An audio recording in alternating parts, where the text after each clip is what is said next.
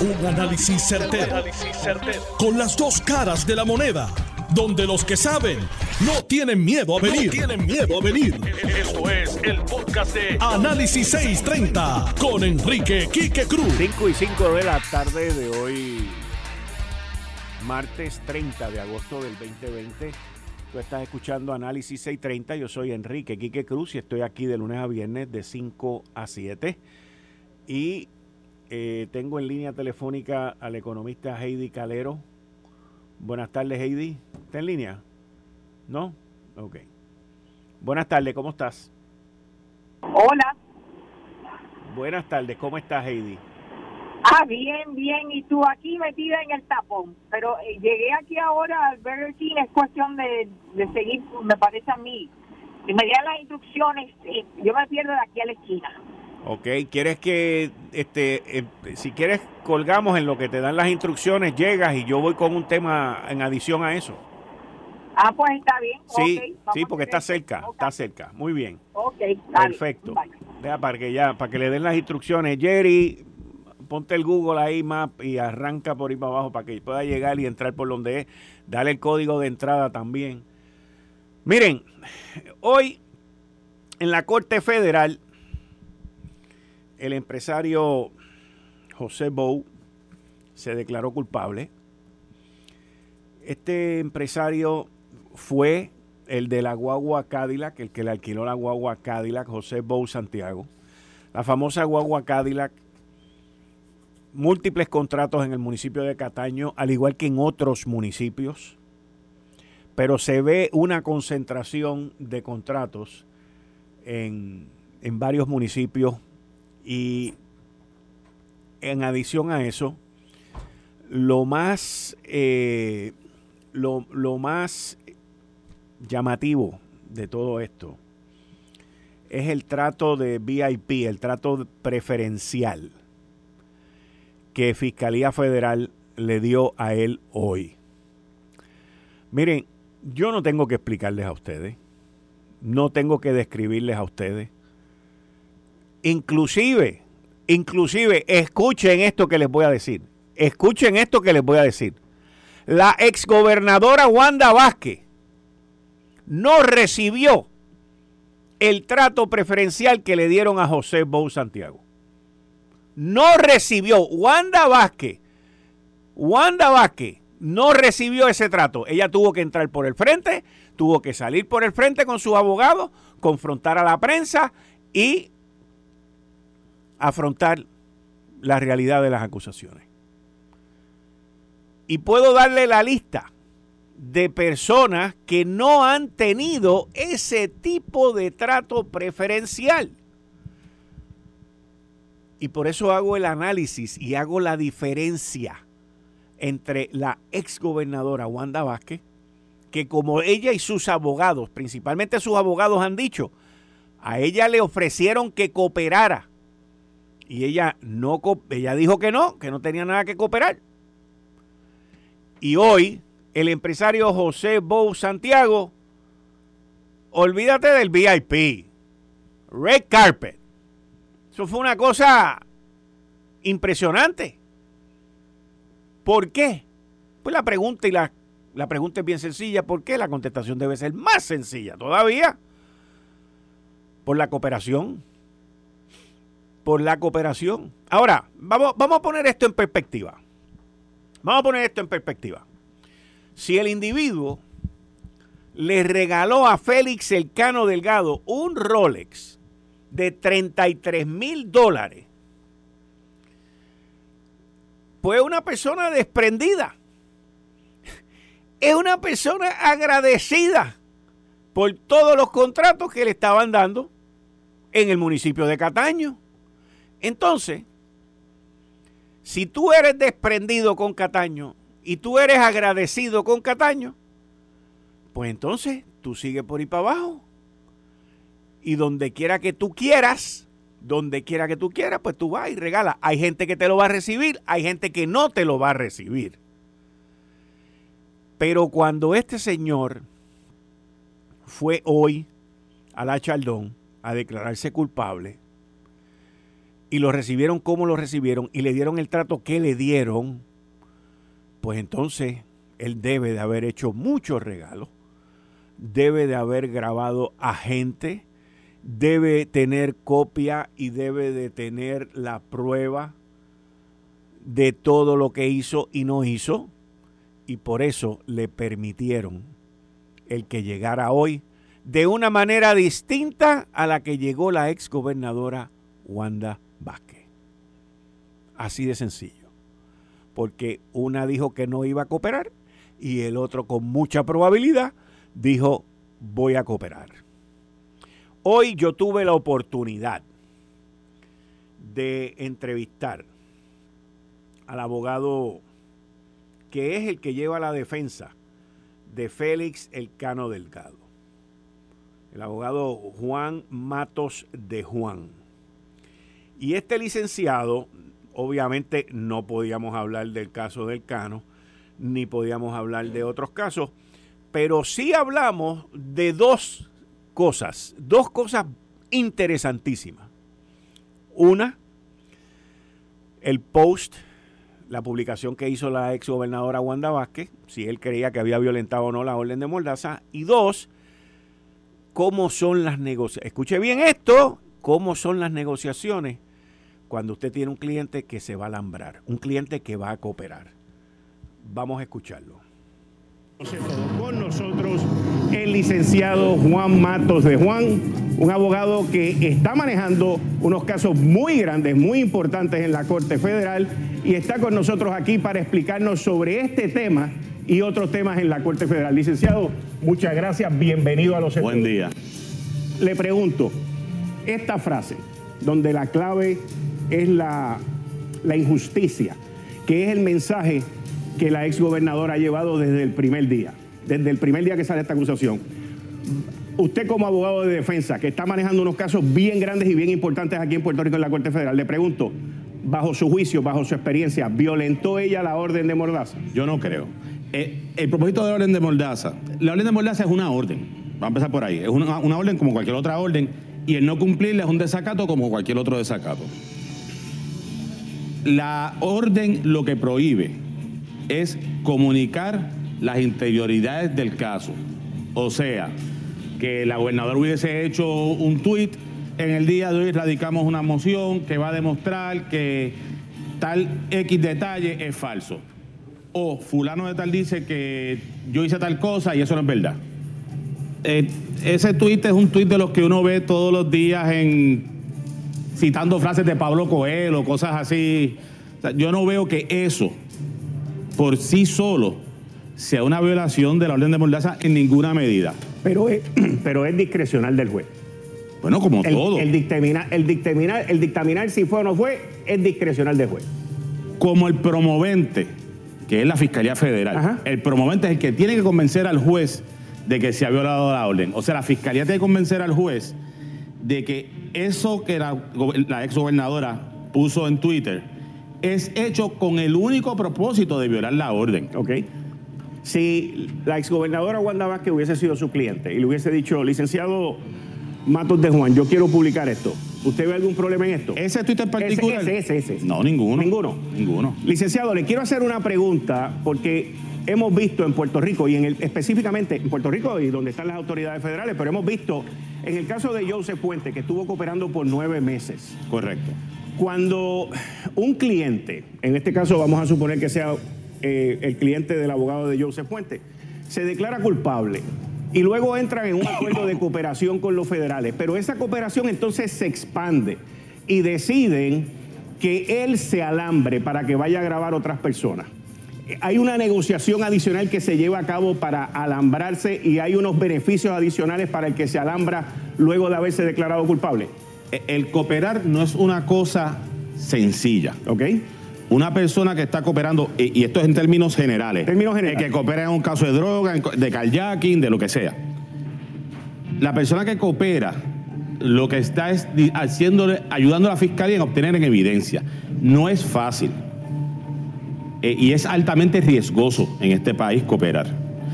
Ahora. Riesgoso en un caso como estos de de, política y, de lo en, cualquier en cualquier caso, porque contra el que tú estás cooperando no le va a hacer gracia, le va a estar malísimo. Entonces, eh, ciertamente, una cosa es cooperar, yo voy a testificar a juicio, otra cosa es cooperar, yo me voy a alambrar, yo voy a hacer eh, llamadas controladas, si eso se, hubiese hecho. Eh, ese tipo de cooperación más activa, ciertamente se negocia. Y obviamente para el que está cooperando tiene un beneficio adicional. Definitivamente, tiene un beneficio adicional. Porque tiene un riesgo adicional. Y estas personas cuando están haciendo esto, eh, ¿cómo logran controlar el nerviosismo? Porque tienen, o sea, son, tú no estás acostumbrado a eso, tú estás nervioso, tú tienes que estar asustado. ¿Cómo? Hay, hay unas sesiones de práctica. Bueno, la respuesta es, yo nunca he estado alambrado, así que yo no sé presumo que la persona tiene que estar nerviosísima, pero es como todo. Me imagino es como cuando brincas de un avión, la primera vez que brincas es un manojo de nervios, la séptima vez que brincas ya pues es pan comido. Yo presumo que no tiene que estar sumamente nervioso. Yo presumo, y fíjese que usted, contra quien usted está cooperando, es con una persona que usted conoce. Que usted conoce y contra quien usted tiene un nivel de confianza. Correcto. Que en cierta medida eh, muchos cooperadores se sienten como que están traicionando a su conocido, a su amigo. Emocionalmente presumo que no puede ser fácil. Eh, y como le digo, eh, en Puerto Rico culturalmente la cooperación nunca ha sido muy bien vista. ¿Y, usted dijo que era peligrosa? Es peligrosísimo. ¿Usted se acuerda cuando era chiquito que dos cantazos, uno por hacerlo y otro por chota? Sí. Pues esa, es esa es nuestra cultura y culturalmente es mal visto en Puerto Rico la cooperación que es por lo que pues me imagino que es tan beneficiosa para el Ministerio Público. Y es el tipo de cosas que nadie debe hacer. Ni yo como abogado se lo voy a sugerir a la ligera a mis clientes, ni una persona debe hacer a la ligera. Eh, es, es algo que tiene que ser estudiado, negociado, recapacitado minuciosamente. Yo siempre lo he visto como la última de la última de la última de las opciones. Ok. Licenciado, muchas gracias. Un placer. Ahí ustedes escucharon, señores. Licenciado John Mott, en lo que llega la. Yo sé que estoy contigo a las 5 y 30, pero en lo que llega nuestra economista Heidi Calero aquí con nosotros, eh, ya está aquí. Ah, bueno, pues John, vamos ya mismito. Buenas tardes, Heidi, ¿cómo estás? Hola, bien, bien, bien, gracias. Conociendo a Puerto Rico conociendo a Puerto Rico. Sí, yo no había estado aquí. Bienvenida. Gracias, gracias por la invitación. Y gracias, y qué bueno tenerte hoy aquí con nosotros. Heidi, todas estas situaciones que están ocurriendo con la que los últimos nos caen es con el aumento del café. Hasta eso, hasta el pocillo de café lo vamos a tener que pagar más caro. Eso es increíble. Sí. Un café que era excelente en este país, que teníamos, el, bueno, el café que se tomaba en el Vaticano ¿Cómo hemos llegado a estar en este descenso? Que esto es, esto es patético, patético. Yo hablé con el alcalde de Maricao, que es caficultor, y me dice que ellos lo que están buscando son dos cosas. Número uno, cumplir con, la ley que dice que el, el, precio del café se debe de chequear cada dos años y que no se chequea desde el 2015. Y que si no suben el café local al, mismo que vaya a costar el importado, que es el 85% de lo que se trae aquí, pues entonces el local va a estar en desventaja y no va a haber una, una, una motivación de cultivarlo y de crecer la industria, porque entonces el, el importar va a seguir siendo más barato. Pero esto lo tenemos que mirar, yo, quiero analizarlo contigo en el contexto completo de todas las cosas que nosotros estamos recibiendo en aumento. Comenzamos con los peajes, tanto los peajes privados como los del gobierno. La luz, eh, llevamos dos aumentos este año y lo más probable es que venga otro aumento más adelante, aunque el petróleo se ha estabilizado. Pero tú vas al supermercado y las cosas están prohibitivas eh, la gasolina, el aumento de la gasolina que estuvo prohibitivo y todavía está bastante carita la gasolina, pero hoy yo veo la gente que sale corriendo, mira, allí está el 93 y aquello se llena como si fuera un pulguero.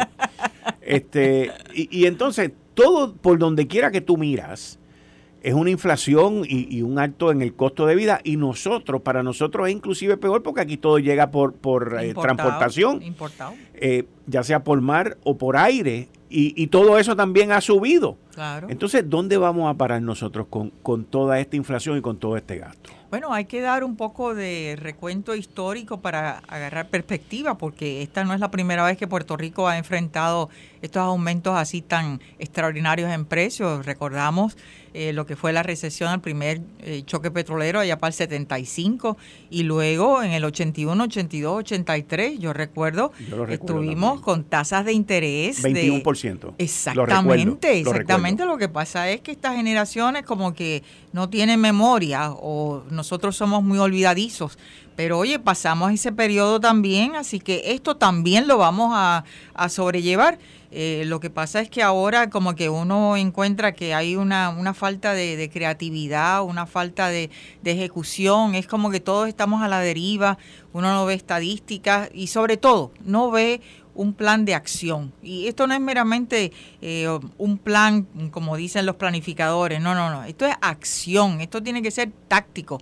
Oye, ¿qué vamos a hacer en términos de eh, el café que se pierde aquí? ¿Qué? Ahora vamos a tener que traer de otros países, sea de Santo Domingo o de Haití, para recoger el café cuando aquí hay tantas manos que también lo podemos hacer. ¿Dónde está ese compromiso y sobre todo ese orgullo de que nosotros puertorriqueños, oye, teníamos un producto, digo teníamos, pero todavía lo tenemos, porque lo que es el, café eh, de la semilla esta arábiga es, todavía, pero de lo mejor de lo mejor, eso es premium.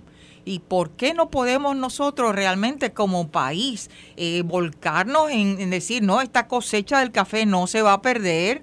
y vamos a tener realmente, eh, ¿por qué tener ahora que el 80% tiene que ser el, el café importado? Cuando antes esto nosotros podíamos disfrutar de un café excelente en esta agricultura que tenemos, digo, de vez en cuando tenemos algún huracán o algo de eso, pero en términos generales el clima de este país realmente es apropiado para, para cultivar mucho más de lo que lo estamos haciendo. Y me da esperanza que veo gente joven que quieren eh, eh, realmente tener una oportunidad en, trabajar la tierra o trabajar desde eh, ganado este, con carne, fincas como para tener desde herbs. Hay esperanza pero son como cositas de estas eh, aisladas, ¿no? Y uno no ve a este secretario del Departamento de Agricultura eh, realmente con un compromiso de decir, mire, esta es la, acción, esto es lo que vamos a hacer, señores. Eh, leía algo en la prensa hoy que decía, bueno, es que si no se sube el precio, pues, ¿cómo se llama? La entidad esta de gobierno, pues no va a tener ganancia. Les quiero decir, el, el gobierno no es para tener ganancia por Dios santo, eh, ¿qué, nos pasa? Se nos ha olvidado cuál es el propósito y, no hablo de, de, la mercadería esta barata del Departamento de Desarrollo Económico, no, no. Estamos hablando de una visión de Puerto Rico que la esbozó hace mucho tiempo, allá para el febrero de 1964, el gobernador Luis Muñoz Marín. Yo creo que hace falta que volvamos a leer esto para ver si tenemos una, una dirección y una ejecución. Eh, así que definitivamente esto de estar aumentando más el, café importado o seguir aumentando, no señores, basta ya, hay que ponerle un, un tope a esto. Yo sé que los caficultores también quieren que les paguen más. Yo quiero que me paguen más. O sea, seguimos en esta cadena desenfrenada donde vamos a parar. Eh, les recuerdo que hemos pasado por esto y que lo hemos, eh, eh, vamos, vaqueado como esta tormenta. Así que un poco de, de, paciencia en esto, pero, pero definitivamente necesitamos algo de ejecución porque esto no puede ser desencadenado en esta espiral. Voy a ir una pausa y regreso con con Heidi Calero. También está aquí más adelante el licenciado John Mott. Eh, estás escuchando el podcast de Noti1. Análisis 630 con Enrique Quique Cruz. 5 y 32 de la tarde de hoy, martes 30 de agosto del 2022. Tú estás escuchando Análisis 630. Yo soy Enrique Quique Cruz y estoy aquí de lunes a viernes de 5 a 7. Continúo con la economista Heidi Calero. Heidi, el dinero aquí no da y no va a dar. Y tanto dinero que corre por este país. Hay, mira, hay ríos, mares. Aquí pasa una corriente monetaria, pero gigantesca, gigantesca. Igual que entra, también sale. Y cuando, y cuando llegue el momento, porque va a llegar algún momento, principalmente para la clase media, que es la que no recibe ningún tipo de ayuda. El jamón del sándwich somos nosotros. Está de jamón de sándwich, estamos de jamón de sándwich. Y cuando llegue el momento de que pues ya no pueden seguir cortando porque tú lo que haces es cortar. Yo hablo con exportadores de, perdón, importadores de gasolina, me dice que la gente no está saliendo, que la gente ha aguantado el consumo. Eh, donde quiera que tú te metes, te dicen lo mismo, que la gente ha aguantado el consumo. Y uno continúa viendo ese tipo de comportamiento en todos los sectores. Por ahí escuché que la venta de automóviles bajó, que lo otro bajó, todo baja. Lo único que yo creo que en Puerto Rico no ha bajado mucho por, por la inyección tan brutal que le meten aquí todos los meses a los alimentos con los fondos federales y los plan, el plan de asistencia nutricional, el WIC y los demás ayudas federales que hay. Pero aparte de ese sector, todos los demás se ven afectados. Y entonces, ¿a dónde vamos a ir? Bueno, esta es una sociedad vieja aquí que eh, todos los que estamos aquí, la mayor parte de nosotros, ya, ya pronto se acaba esta generación de los baby boomers. En los próximos, ya para el, el 2025, esa generación ya está en edad de retiro, se acaba el, relevo de, base a qué generación es la que vamos a tener aquí. Es una generación que se va a ir porque ve que el pasto es más verde en Estados Unidos, lo que no lo es, ¿ah? de paso. Aquí hay una sociedad bien polarizada y Dios nos coja confesado si viene eh, Trump de nuevo como presidente. Pero definitivamente este país, yo no sé qué les pasó, pero hay que coger el toro por los cuernos y decir, oigan señores, se acabó el maná, no podemos tener con esta estrategia de mano extendida, porque para todo es fondos federales. Aquí hay una lluvia. Para todo. Aquí hay una lluvia enseguida. Oye, papá, este de, allá del tío Sam, envíame chavo. Eh, oye, tengo aquí este, este problema con el sistema eléctrico, ¿sabes qué? Ayúdame. Eh, no es que yo voy a poner una cantidad y, lo pareamos, no, no, no.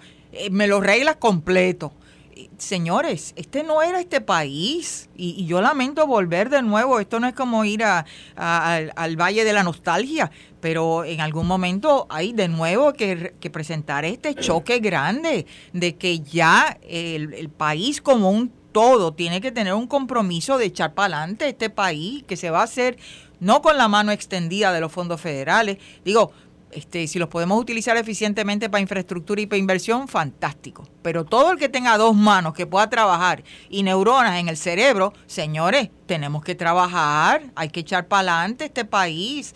Y yo no sé qué, qué, nos pasa, si ahora es con la protesta, que si ahora le vamos a dejar todos los cachivaches allí en Fortaleza, cuando el viejo San Juan tiene que ser una, una casita de muñeca. Ese, qué orgullo de tener realmente patrimonio eh, para la humanidad y cómo lo, pues, vamos a echar allí eh, mañana, el jueves, vamos a llevarle allí en protesta a Luma todos los cachivaches. No es allí que los tienen que hacer. El viejo San Juan hay que protegerlo. Es, son cosas como esa las que nuestro público tiene que entender, igual que los que están en, en, la rama ejecutiva, los que están en, en la legislatura y ni te cuento de los que están también en la rama judicial.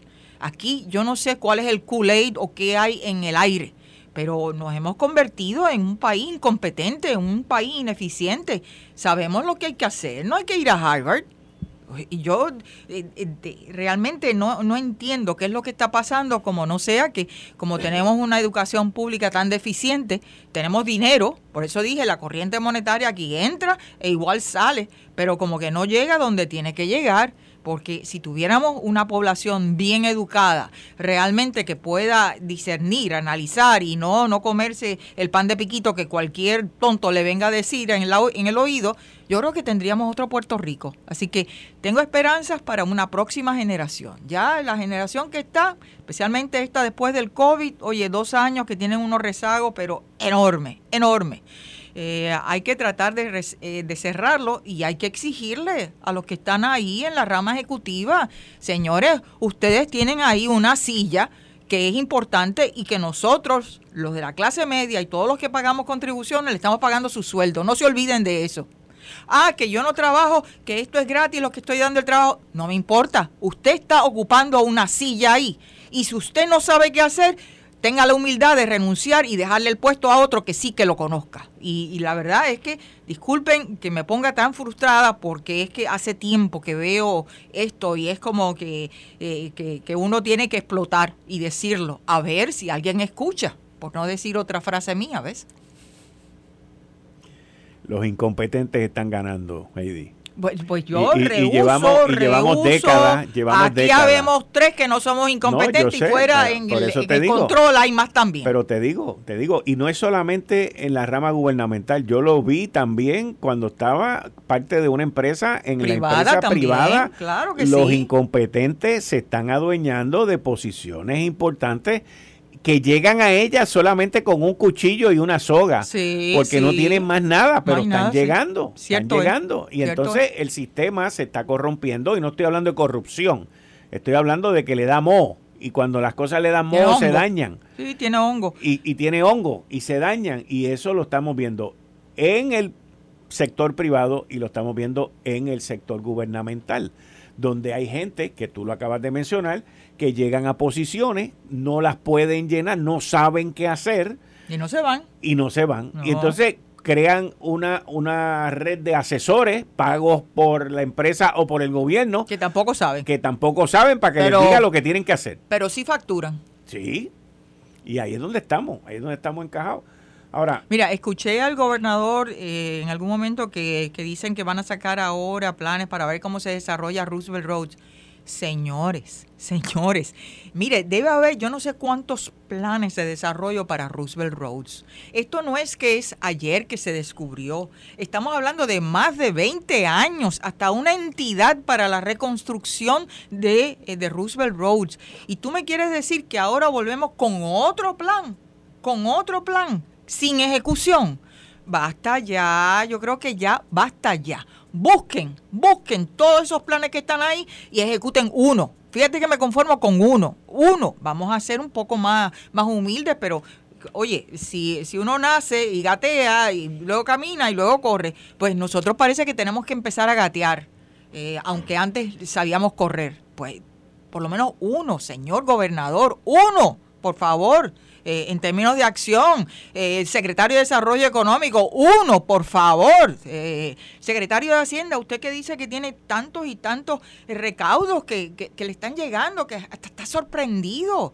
y la Junta de Supervisión Fiscal, ah, no me los coja, eso tiene que ser para una reserva, porque no sabemos si la ley está 154, que es la de las corporaciones foráneas, hay que tener una reserva, el gobernador pujando ahí, esto es good cop and bad cop. No sé realmente a quién creerle. Heidi Calero, muchas gracias por estar con nosotros. A la orden siempre. Agradecido siempre. Vamos a seguir en contacto. Muy bien. Ahí ustedes escucharon al economista Heidi Calero con la verdad de frente, soportada por las ideas que ella presenta siempre. Muchas gracias. Con el licenciado John Mott, como todos los martes. John, buenas tardes, bienvenido. Orden de Mordaza, posting en, en, en, en las redes sociales de un de Brian Fisher ¿Cómo tú ves la cosa? Como yo siempre digo, hay que ir al documento. Esto no es una orden de mordaza, esto es un protective order. Hay una diferencia, aunque no lo crea. La orden de mordaza prohíbe, entre otras cosas, poner asuntos, y voy a entrar a lo que son los asuntos, en las redes sociales. Página 1 de la orden. Vamos a la página 2 en el último párrafo dice, este, bueno, antes de eso, en la primera página, eh, cualquier información que esté, que, que se ponga relacionado a los hechos de este caso. ¿ok? Cualquier statement o información que sea intended para influenciar la opinión pública eh, eh, regarding los méritos de este caso están específicamente designados como información que podría perjudicar a una parte. Obviamente esa cita lo que implica es que esto es una persecución, que es falso, que yo soy una víctima y obviamente es una información que está prohibida. Yo no creo. Tú lo interpretas así. Yo no, exacto. Pero yo estoy de acuerdo contigo en que esto no creo que la lleve a la sanción que puede ser hasta contempt of court. Voy a entrar a eso en un momento. Contempt of court es desacato. Desacato, pero... no obedecer a la corte. Exacto. Y las consecuencias me las dice cuando lo vaya a explicar. ¿Qué pasa? Yo creo que él ya va a recibir un regaño bien fuerte. Tú entiendes que por parte del juez, o sea, Del que el juez. Y Y, la que, y, que, y que el juez va a encajonar la cosa. O sea, va a decirle, entonces voy a ser más específico. Usted no puede hacer esto, esto, esto y esto. y Va a decirle, eso que tú hiciste es violación de mi orden. Ok. Va a ser bien clara. Claro, perdón. Eso es lo que tú entiendes que va a ocurrir. él va a ocurrir. Mm, Y le va a amenazar de si lo vuelves a hacer, te voy a acusar de contempt of court bajo la regla 42 del procedimiento criminal federal. Que es y, es un, y es un juicio. Ah, un juicio. Es un Se juicio. celebra un juicio. Se celebra un juicio. Aparte por Aparte, eso. Por eso. Anda para acá. Que no hay un, a menos de que el estatuto lo especifique, y no creo que aquí aplique, no hay un derecho específico a jurado. Tú puedes pedir jurado. Y el juez te lo da o no te lo da. Ah, puede ser con o sin, pero no es obligado. No, es un derecho que no tú es- tienes. Es de esas cosas que como que... ¿ah? Sí. Y estamos hablando de criminal contempt. Ah, sí. Sí, porque hay el civil contempt que te mete una multa de 5 mil, 10 mil pesos, whatever it is. Eh, podría, cosa no usual, pero podría revocar la, la probatoria. Digo, la probatoria no, la, La, fianza. la fianza y la libertad. Sí, porque ahí vas presa y no vas a estar comunicándote con nadie más que con tu abogado. Obviamente no creo que llegue a eso tampoco. Porque mira, como quiera que sea, ella es la ex gobernadora de Puerto Rico, Estamos hablando de un caso de alto nivel. de alto nivel, y mira, pues, eh, este, las personas... Wanda Vázquez es una persona que, que tiene la necesidad de dominar su medio.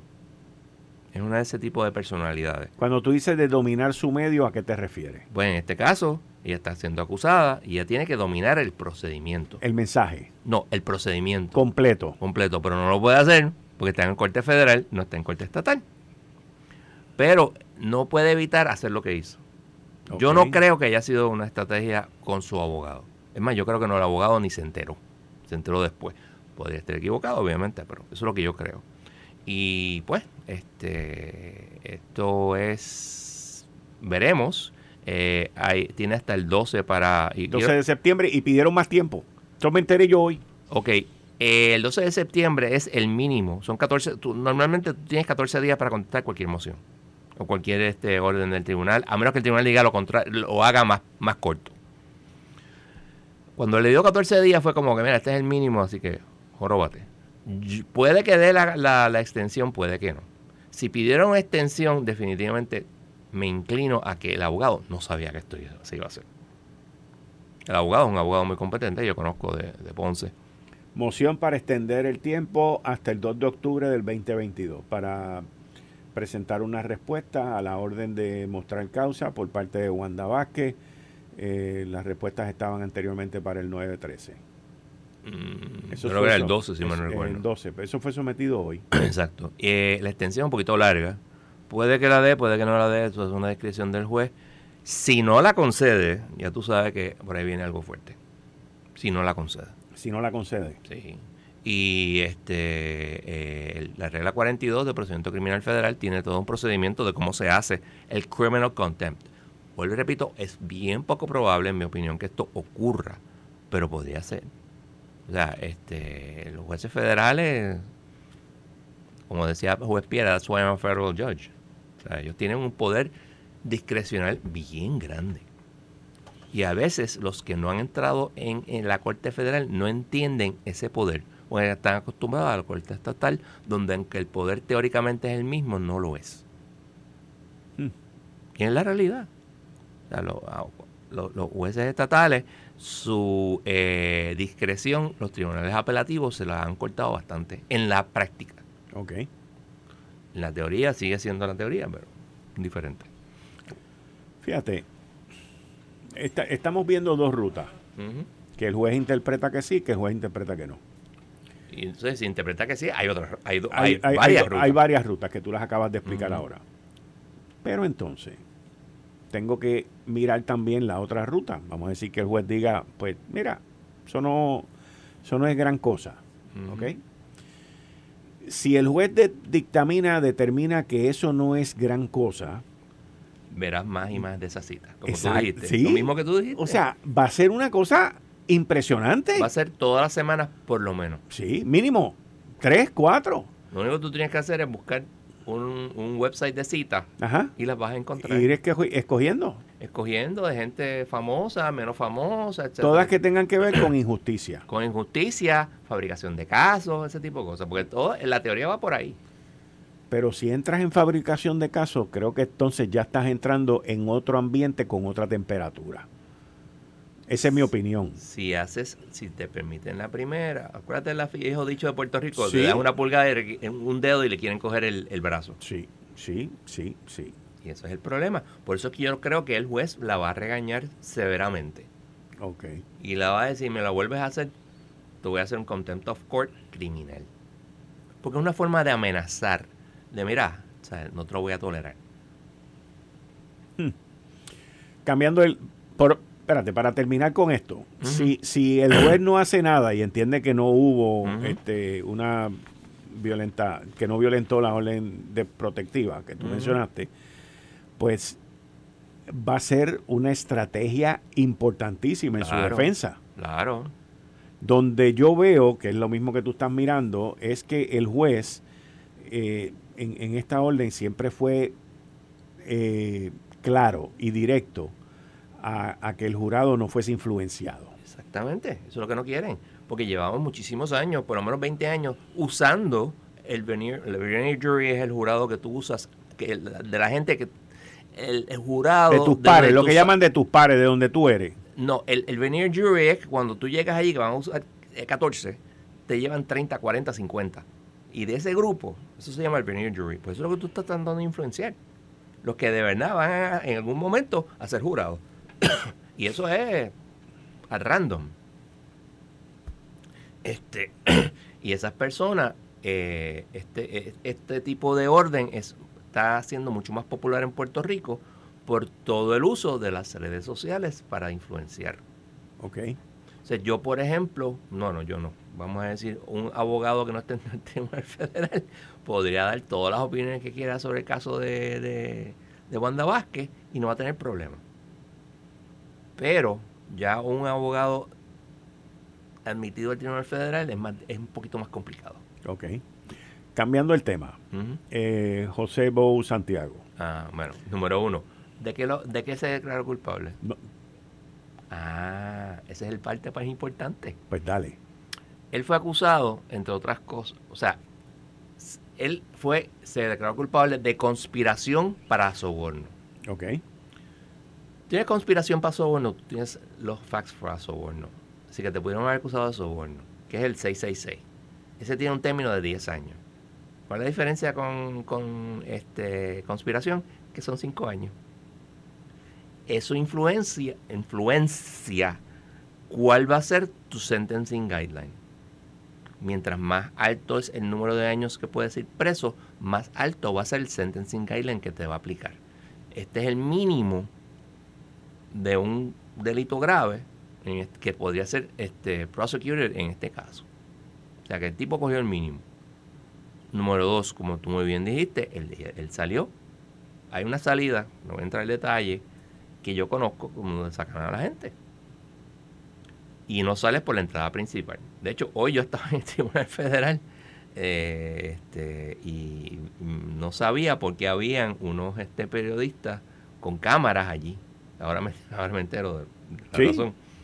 Este, y ese, ese es así. O sea, si lo sacaron por algún lugar, es porque está, es un, la persona que consideran que los va a ayudar.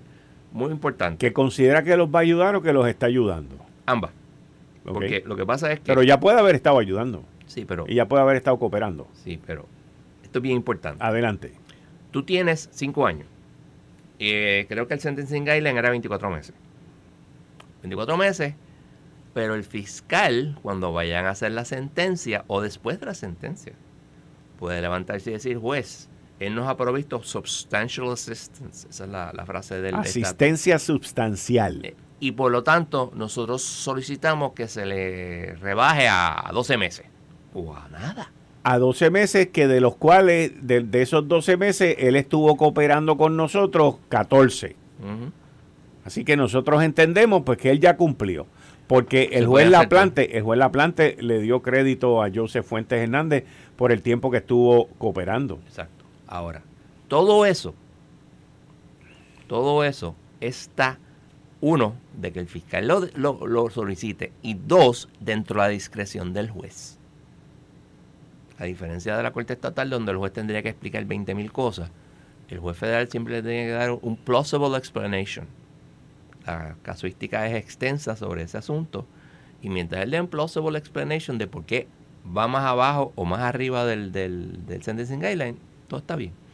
Porque los sentencing son individuales. Y los guidelines son eso, guidelines. En el caso de Booker de 2005. Bueno, entonces, estamos hablando de un individuo que se declara culpable, que Fiscalía le da un trato preferencial, porque ellos entienden que el individuo es valioso. Vamos a olvidarnos de la cooperación, es valioso. Probablemente eso es lo que entienden. ¿Verdad? Obviamente. Y, ah, y te digo una cosa sobre lo que dijo el licenciado eh, Pérez de Juan, que es un excelente abogado y conoce mucho de esto. Hay una diferencia entre los casos criminales de drogas, donde en Puerto Rico, armas y todo ese tipo de cosas, donde los, los miembros de gangas no chotean. Porque si lo hacen, no solamente lo pueden matar a él, matan a la familia. Y eso es una realidad. Sí. Versus el cooperar cuello en casos blanco. como este, de cuello blanco. Y de políticos, etcétera. Es muy diferente la dinámica. A base de tu experiencia y de lo que ocurrió hoy con José Bou Santiago y, y- y lo que transcurrió y todo esto, eh, esto me imagino que va a abrir una caja de Pandora, Seguirán los arrestos. exacto, más grande todavía, o sea, porque, porque para ese tipo de trato este, Tiene que haber hecho ya cosas. tiene que haber hecho ya Cosas. parte de su cooperación. Porque, como te dije, se declaró culpable de conspiración, que es la mitad de lo que es este eh, soborno. Soborno son 10, conspiración son 5. Y ese fue el único cargo. El único cargo. Digo, según la prensa, yo no, yo no Sí, bajado sí, el- no, es que todavía no, no hemos tenido acceso. Por eso fue cuando tú me preguntaste, yo no sabía, porque no, yo sé que el tipo se declaró culpable, pero no, no tengo los detalles. El, La prensa el- nos el- dijo el que fue de- documento no ha salido todavía. O Yo sea, no- tú, tú no lo has visto. Yo, Yo, no lo he visto, he estado- yo estuve, como te dije, yo estuve toda Sí, la sí. tarde en Tribunal Federal. Y ahí pues vamos a conseguir un poquito más de carne que vamos a poder entonces evaluar y hablar. O sea, porque también se puede declarar culpable de cinco años y la fiscalía proponer que sean 12 meses, como tú mencionas. o- Exacto. Una- un detalle muy importante, una de las cosas que pues tú discutes en la- en- con los colegas, etcétera.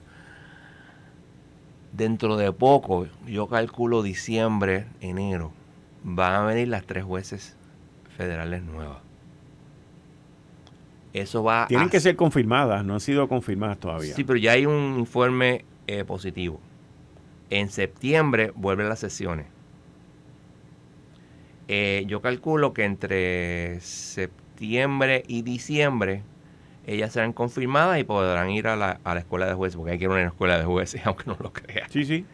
Entonces, después de eso se van a disparar los casos. Porque este vas a tener tres jueces nuevas. Y ya, por ejemplo, yo tuve el 15, el 17, perdóname, eh, en una vista presencial de promesa.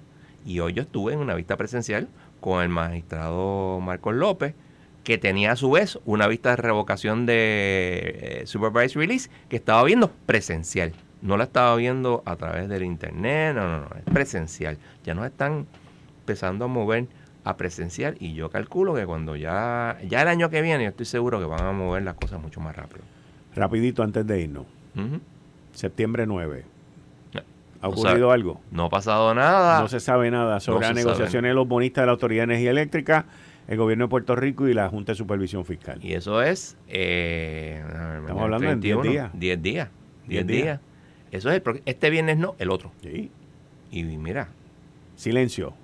lo mismo nos dicen, aquí está el plan de ajuste, que nos dicen van a dar una otra extensión, que es posible, o que mira, no hay acuerdo y ahí se forma, forma el lío, se va, probablemente se vaya a Luma. Mira, hay tantos escenarios posibles que de verdad no, no, no se sabe. Está bien, eso lo veremos la semana que viene. Licenciado, muchas gracias como siempre. No hay problema. Vamos a ver si mañana salen más documentos sobre este caso de Bo Santiago. Hablamos mañana por teléfono. Esto fue el, podcast de Notiuno. Análisis 630 con Enrique Quique Cruz. Dale play a tu podcast favorito a través de Apple Podcasts, Spotify, Google Podcasts, Stitcher y notiuno.com.